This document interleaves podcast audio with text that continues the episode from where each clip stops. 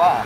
Asociarse con el papá es difícil porque habían errores y mi papá con el que se desquitara con uno, ah, que la pizza de quemó, que qué chimba, vea. y claro, como era el que tenía confianza con uno, él se desquitara con uno. Y prin- muchos problemas. Pero ya a la larga todo vale la pena, todo es, es hablando. Una, una sociedad es como una relación, entonces ya mi papá y yo somos como una sociedad también. ¿Cómo fue? ¿Cómo están? Como les he contado, en cómo fue, vamos a ir a todos los emprendimientos, a todas las empresas en los barrios.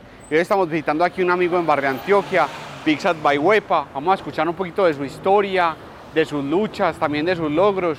Entonces aquí estamos, vamos a saludar a Huepa. Eh, Robert, ¿Qué, dice el Huepa? ¿Bien o qué? Bienvenido a Pizza y Gracias, papi. ¿Cómo vamos? ¿Cómo vamos? bien, gracias hermano por recibirnos. No, bienvenido, qué alegría tenerte por acá en el Igualmente, barrio Antioquia. papá, ¿dónde nos sentamos? Pues, sentémonos por acá, ¿o qué? ¿Dónde Hágale. quieres? Listo. Venía a Pizza y Huepa, la mejor pizza del barrio Antioquia. ¿La Eh. has probado o no? Claro que la he probado, huevón, por eso estoy acá. Bueno, huepa, como les contaba a todos en el podcast, la idea de cómo fue también es visitar esos guerreros, luchadores, empresarios de los barrios que son muy importantes en Colombia y en Latinoamérica. Entonces quería venir porque te conocí hace un par de semanas y me llamó mucho la atención todo lo que has hecho con esta empresa, con Pixat by Huepa. Contanos un poquito, vos todo el mundo te conoce como un influenciador, empezaste como influenciador y hoy tenés tu empresa. Contanos un poquito de esa historia y ese proceso. Así es, Robert. Todo empezó con los videos. Sí, ¿sabes? Una vez, eh, empecé, no sé si conoces Tele, Telemedellín, obviamente un programa ahí, estaba Paisablos apenas iniciando en, en los videos. Sí. Y yo fui, me gané un concurso por ir al programa, Paisablos empezó a hablar sobre los videos en YouTube, cómo se sube un video a YouTube. Y yo llegué apenas como con 13 años engomado a mi casa que quería hacer un video para YouTube. Y yo engomado, no sabía cómo hacer, entonces empecé con la camarita de computador y empecé el proceso y por ahí en el 2015, 2016 me tiré ahí sí como en Instagram, a Sí, hacer sabes. videos de humor. Y fue un proceso largo, empecé pues con el- los videos, me, me iba muy bien la verdad, muchos seguidores. Y así fue que em- empecé en las redes sociales haciendo cre- contenido creativo y humor. Y así fue que empezó también el nombre Huepa. Entonces, ¿sabes? Yo cuando me en las redes sociales yo quería inspirar alegría y diversión. Sí, ¿sabes? Entonces yo necesitaba un nombre que significara eso y Huepa viene de la cumbia, que es alegre y divertida.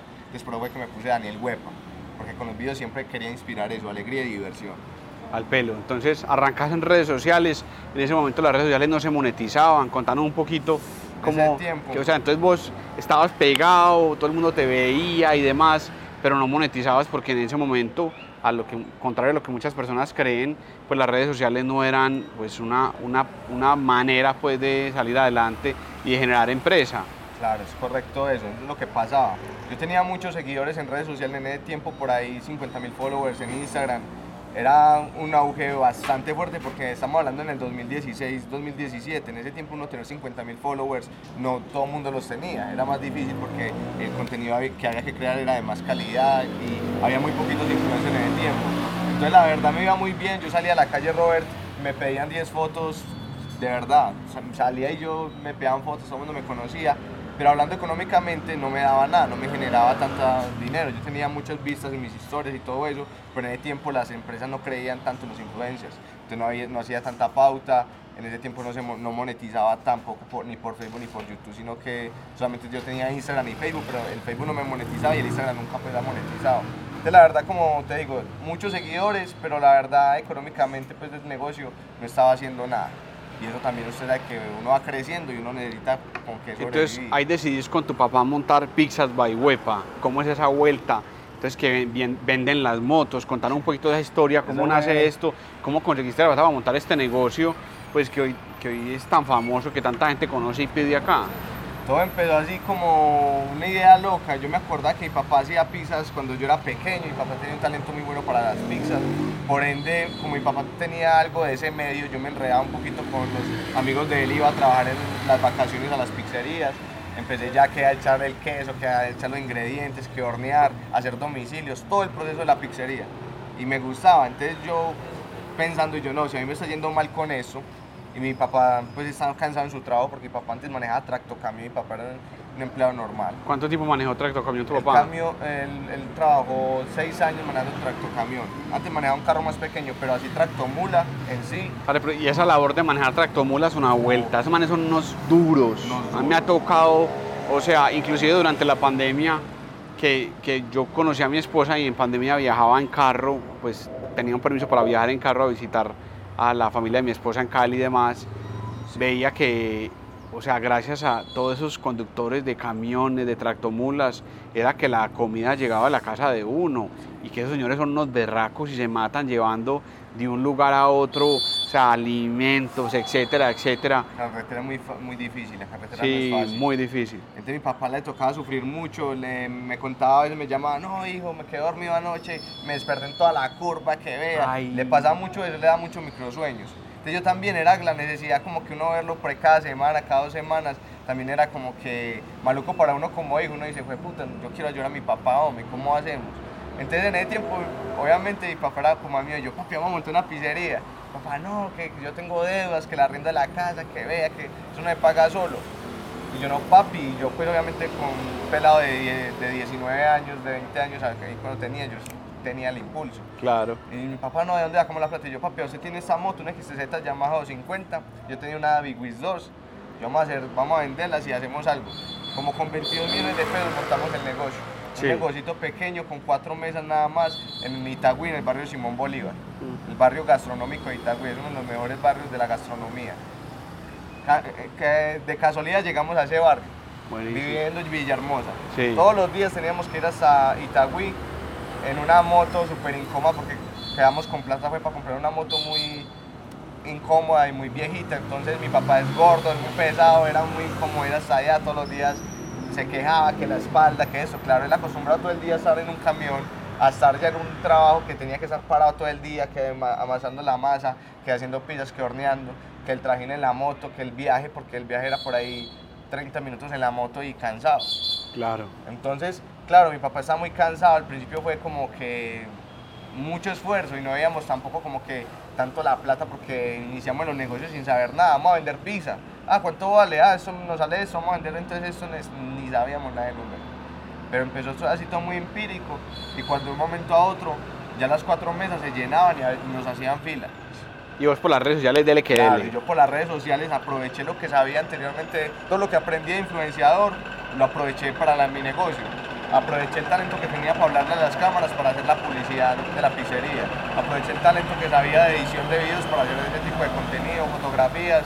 Entonces, la verdad, en las redes sociales hice muy buena bulla y también aprovechando mis redes sociales, los seguidores que tenía, yo decía, hey amigos, el día de hoy estoy en domicilios, pidan la pizza que yo les llevo el domicilio a la casa.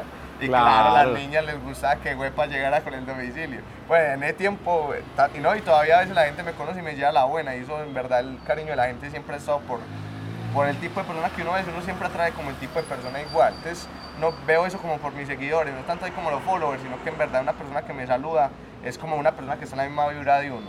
Entonces, lo, lo que pasa, toda esa misma gente que conecté con las redes empezó a, a probar el producto. Y la verdad, el producto fue, es muy bueno. Entonces, ya la gente se engancha, "Ah, no, qué chimba de pizza, esta me gustó, vamos a pedir, vamos a pedir. Y yo con las redes sociales apoyándome bastante, haciendo, hey amigos, el día de hoy, miércoles, todos los miércoles, hoy es miércoles, tenemos Sí, promociones. eh, Y desde ese día, miércoles 20% de descuento en todas las pizzas. Y claro, entonces todo lo que yo me ayudaba con el lado de influenciación me ayudó bastante en este momento. Y todavía lo aplico, como puedes ver, el, el contenido de, la- de mi pizzería. Van a ver de todo, no solamente un catálogo, sino que en verdad también como un estilo de vida a través de las redes. de la Bacanísimo. pizzería. Ey, huepa, y yo he visto que vos te metes en todo. Entonces, o sea, ya tenés una empresa, ¿cuántos empleados tenés ya? En ese momento con las 12 tenemos 25 empleados. 25, pero este man uno lo ve en la cocina, lleva a domicilios, o sea, vos todavía estás ahí metido en todo, cocinas, o sea, ¿qué haces vos en tu empresa? ¿Cómo, la cómo lo manejas? Bueno, al principio le, le cuento que me tocaba hacer de todo. Al inicio yo era con los clientes, qué pena con usted, ya la pisaba en camino, es que al domiciliario le pasó eso. Y los clientes, no, es que qué pereza, que vea. Los problemas que hay en toda cocina. En todos los restaurantes nos pasa eso. Aún hay errores, obviamente uno trata de disminuirlos. Pero al inicio sí fue que me estresaba del todo. Me tocaba hacer, atender a los clientes, después salir eh, con el domicilio en pleno aguacero, que la pizza se va a quemar, que la saque del horno. Entonces me tocó todo el proceso. Y como al inicio solamente era mi papá y yo, y un trabajador, entonces era muy complicado, no le tocaba hacer de todo. Aprendí a hacer de todo y ya obviamente como a pasar el tiempo, ya hemos de- delegado algunas funciones de la pizzería. Tenemos unos colaboradores que en verdad llevan bastante tiempo con nosotros y son muy buenos pues la ¿Y usted por qué ya dice colaboradores y no empleados? Que eso es como una, tendencia también? Porque ya los ves así. A ver, yo digo que es muy importante la gente que uno tiene en la empresa de uno. Entonces, si uno les dice pues como que empleado, es como que uno no está como que presente quién hay en el equipo de uno. Claro. Yo la verdad, yo trato que sea gente buena, que sean colaboradores. Que en verdad yo les digo, ah, usted quiere trabajar, hágale. Le damos dos semanas para mirar cómo está y, y de una metámosle. Pero en esas dos semanas vemos muchas cosas que la otra gente no ve, como las actitudes de los trabajadores, las ganas, la disposición, eh, estar en una buena actitud, ¿sí me hago entender? Hay muy buenas, unas cosas muy fundamentales para uno tener un buen equipo de trabajo, que a la hora de la verdad es lo que necesitamos. Entonces, pero yo los llamo como colaboradores porque trato de que en verdad sí sean... y pues, hacen parte pues de esa... Que sean parte de la empresa y de la marca, que, que se lleven muy bien. ¿Y quién hizo la, receta de las pizzas huepa? ¿Cómo es la receta esa vuelta? Le cuento, esa receta lleva más de 30 años. ¿En una serio? receta que mi papá tenía desde hace mucho tiempo y la fue perfeccionando a lo largo. Y en ese momento esa receta de la masa y de la pasta de tomate han sido pues muy exitosas. A la gente le encanta y eso es lo que nos, nos distingue pues de otras pizzerías. De una la gente dice, qué masa tan deliciosa, qué, ¿qué, es lo, ¿qué es lo más duro de emprender? ¿Qué es lo más duro de... O sea, vos tenías una persona con la que hacías videos y hace pocos días, lamentablemente, después de hacer videos y ser un influenciador reconocido, pues terminó por malos pasos y hace poco pues lo mataron, ¿sí, o qué? Vos decidiste tomar este camino del emprendimiento, ¿qué es lo más complicado, Parce? Parce, la verdad la vida le pone a uno siempre las dos caras. Usted verá que hace, bien o mal. Y en las dos hay un riesgo. Pero el riesgo del lado bueno es mejor que, el de acá si, si, lo gana. Entonces la verdad, yo soy un pelado de barrio. Yo no, no, no, le gusta pues hablar y que por debajearse, porque la verdad estoy muy agradecido con la vida que he tenido muy contento. Y ser de barrio no es, ser de barrio, no es nada. Yo soy de pueblo y de barrio. La mayoría de colombianos son de barrio. Todos somos Y son berracos, todos somos de barrio. Entonces la verdad me he tocado pues como que en el pueblo, después que los barrios, viví mucho tiempo Castilla, Manrique, yo estaba, estudié en nueve colegios, te imaginas todo el recorrido que yo, he dado. me ha tocado la verdad voltear y he visto muchas cosas, las cosas buenas y malas de la vida y me ha tocado tener unos amigos que son muy exitosos y tengo también unos amigos que, que han tomado otros pasos que tampoco los critico, ellos verán. Y uno de mis amigos que, que empezó pues con esa vuelta de los videos al inicio, pues sí, pasó que se fue por malos pasos y lamentablemente pues lo, lo asesinaron. Y yo la verdad, pues como le dije, yo estos pasos de, del emprender fue un riesgo porque uno lo veía lejos, eh, que va con un negocio, pero teníamos un negocito pequeño. Y ya después como ir creciendo, pues, son riesgos, miedos, pero si uno no se arriesga no gana. Y por ejemplo en esta pizzería, la primera fue con mis papás, este segundo punto de venta fue un riesgo que tomé con otro socio. Eh, las sociedades son buenas para los que se asusten. Yo también me asustaba bastante, ¿no? Que miedo un socio. Como así, si es mi marca, pero es que uno puede llegar lejos, pero uno acompañado también puede llegar mucho más lejos con una buena compañía. Entonces así fue, para yo crecer tuve que tomar un riesgo muy grande, darle la confianza a otra persona, que apoyar acá la marca y pues la verdad si no me hubiera tomado ese riesgo. Pero vale la pena este camino del emprendimiento, ¿no? De jugársela por este sueño. Claro. Estoy todavía en el proceso, Robert, la verdad. Yo en ese momento no siento que, que, lo he logrado, pero sí siento que si yo me miro para atrás, el proceso se está haciendo bien y se han visto los cambios. Y como le digo, vale la pena, vale la pena uno luchar, vale la pena llorar porque me he pegado lloradas. Un tiempo que casi teníamos que ir de la pizzería de Itagüí. Yo me metí en el baño de la pizzería a llorar, la verdad, porque me duele y yo era mis papás que están aburridos con el negocio, ¿qué tal? Yo no, ¿qué vamos a hacer? Y entonces pero le digo, han sido muchos sacrificios. Las veces que tuve que madrugar en la moto desde Villahermosa hasta Itagüí todos los días, en ese momento ya vimos más de la pizzería, pero antes era un trajín y antes era una motico maluca, que ya gracias a Dios es un mejor transporte. Entonces todo empezó desde cero y siempre uno decía, ah, y se queja, y se queja, hasta que uno pensó, no, no es quejarme, es actuar, hacerle. Todos los días, si estemos en la mejor posición, va a haber, va a haber algo. Y las, y las, cosas toman tiempo, o sea, una pizzería, mi voz, ¿cuánto tiempo llevan esta pizzería? Esto toma, las cosas buenas toman tiempo, huevón. Claro, lleva tiempo y no desesperarse todavía, y así estemos, por ejemplo, en este momento, todavía hay fallas, todavía hay problemas, de todo, como en, todo, en, toda la vida, pero si uno no se las pone, si uno no está dispuesto... Uno la juega todo se cae y todos los días hay que bolear. Entonces yo vengo acá todos los días, tengo ya mi equipo de trabajo, pero igual sin embargo vengo todos los días, miro que todo esté bien, que el producto esté bien, hablo con los clientes, estoy muy pendiente de los clientes, de qué pasa, qué, qué necesitan, para ir mejorando cada día, porque esa es la idea. La idea no es solamente vender por vender, sino que en verdad la gente venga y se sienta la esencia de Huepa en Claro. todo, en el sabor, en cómo lo atienden, de todo. Me Entonces, gusta, es muy parce. importante eso, como que siempre todos los días estar en la jugada. Y estamos en el proceso, Robert, usted mismo sabe que... De una. ¿Y estamos vamos entrando o qué? creciendo. Ey, te, te tengo una pizza, papi. Hágale, puede ver cómo es la vuelta. Mexicana, super Ey, usted dice que, que la idea es que la gente sienta la esencia de Huepa. ¿Y cuál es la esencia de Huepa? ¿Cuál es tu la- esencia? La esencia de Huepa, todo es lo que le decía ahorita. Inspirar eh, diversión, diversión y alegría. Y eso siempre es como que, por ejemplo, en, la atención, que, que usted llegue acá y que lo atiendan bien, que usted se sienta bien, que usted es que más, más animado. Ay, hola, ¿cómo está Robert? Bienvenido, papi, está a su casa. Y tratamos mucho que sea así. Por ejemplo, allá en Itagüí, em, tengo mi mamá se mantiene siempre el mando de la pizzería. Entonces Claro. es una energía súper brutal. Ey, ¿qué dice el ñato? Venga, Ya, salúdenos, la voy a hermano. presentar al ñato, vea, ya lo conocí. Claro, Ah. claro. Rabe, el duro de las empresas, ¿sí o qué? Ahí vamos para adelante. Más duro, Ya, el, Huepa, vea. Ah, mi socio, Ey, ah. bienvenidos a Pizzas by Huepa, el amor de medallas. Ey, ¿qué opinas tú de este emprendedor de Huepa? Papi, creyendo en la nueva, ellos son la nueva, ellos son las redes, ellos son los que hay que convertirse en los empresarios, entonces mucha gente no cree, marica, pero el ñaco cree, los parceros, y se alía, entonces papi, huepa, huepa son duros, son duros, y que en 5 o 6 añitos papi va a ser una franquicia re Alegra. creyendo en la nueva. Oye, papá. Le bendiga, Robert. Ey, entonces, ¿cuál es la esencia? Te estaba preguntando por la esencia de Huepa. La esencia es eso lo que te decía Robert, esa como que usted que se siente acá y que usted tenga un ambiente pues como que usted se sienta parchado, esa es la palabra, que se sienta parchado, que se sienta bien, que se sienta cómodo. Y también con lo de la pizza, por ejemplo, usted cuando pide pizza se- casi siempre está con los amigos, con la familia, compartiendo un momento como agradable. Entonces yo digo que ahí conecta mucho la marca, porque siempre que, que piden pizza es como un buen momento, un momento para celebrar, un momento para compartir. Entonces es como es eso la esencia de la marca y por eso llevo mucho lo de los colores, lo del perrito, el perrito, como lo pueden ver en el logo, ese fue mi primer perro, se llama, Mateo, se llamaba, se murió hace como ocho meses, ya se murió pues de viejito. Es un pug y nosotros somos enamorados de, de los perros, somos muy animalistas, entonces eso fue como la, la inspiración de la marca. Le dije al diseñador, papi, yo quiero que me dibuje este perro igualito y le mandé fotos de todo y así fue y, y tenemos como que en todos los diseños de la pizzería muchos colores, ambientes animados, como es lo que refleja la marca. Al pelo de una. Y la, la pizzita que La pizza. este parcero. Eh, Pancho está sentado. Va la pi- Va a traer la pizza, porfa. La pizza que parce. Pancho, me traes solo la pisita y... Ey, Huepa, ¿cómo es, ser, ¿cómo es ser emprendedor y empresario en un barrio? ¿Cómo es eso? en el barrio. Mira, yo llegué al barrio de Antioquia por, por el ñato. El ñato tiene tres puntos de venta de acá de calenticos y deliciosos.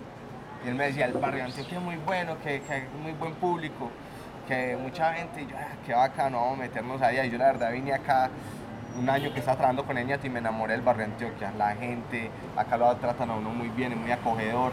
Eh, la parte gastronómica, hay unos restaurantes exquisitos acá, deliciosos todos los restaurantes que hay acá. Muy buenas marcas también hay acá, entonces en verdad el barrio es muy reconocido también por eso, por el lado gastronómico. Y los fines de semana se llena mucho. Acá la verdad el barrio de Antioquia es un lugar muy bueno. Pero en muy Itagüí también, o sea, ¿cómo es emprender en un barrio? Pues, ¿sí me entendés? No va a arrancar. Epa. belleza pizza. Hello, Pizza de yeah. No le pague parce. Gracias, pa. Ey, regálame una Coca-Colita, por favor, ahí normal. A mí también por Huepa, ¿cómo es, o sea, cómo es, o qué le dirían más bien a un joven que está en un barrio en Castilla Naranjuez, pero también en Cali, en Siloé, en Bogotá, en Kennedy? ¿Qué le dirías a un joven que quiere emprender hoy y está embalado? La no cuento los juguetes, papi. Ah, lasaña y pizza. Estamos al pelo. Este producto también delicioso. Sí. ¿Qué le dirías a un, a un pelado que quiere emprender como vos, que te sigue, pero que encuentra eso muy difícil, muy teso? No, real. Yo sí, ahí le estamos contando un poquito la historia, pero si se pone a contar la historia desde cero, se van a dar cuenta que uno es un pelado como todos, como el que me está viendo. Po- Porque la verdad no, no venía de familia de billete, no venía de familia tampoco de empresarios, no venía de, como de personas así, pero la vida le va colocando una oportunidad y uno yo digo que las oportunidades uno las tiene que ir aprovechando. y hay muchos riesgos y hay muchos miedos. Y yo la verdad, yo nunca pensaba en eso, yo nunca pensaba que iba a tener un negocio así como de comida. Lo mío era como que así, bacano lograr algo en la vida, pero yo no sabía qué era.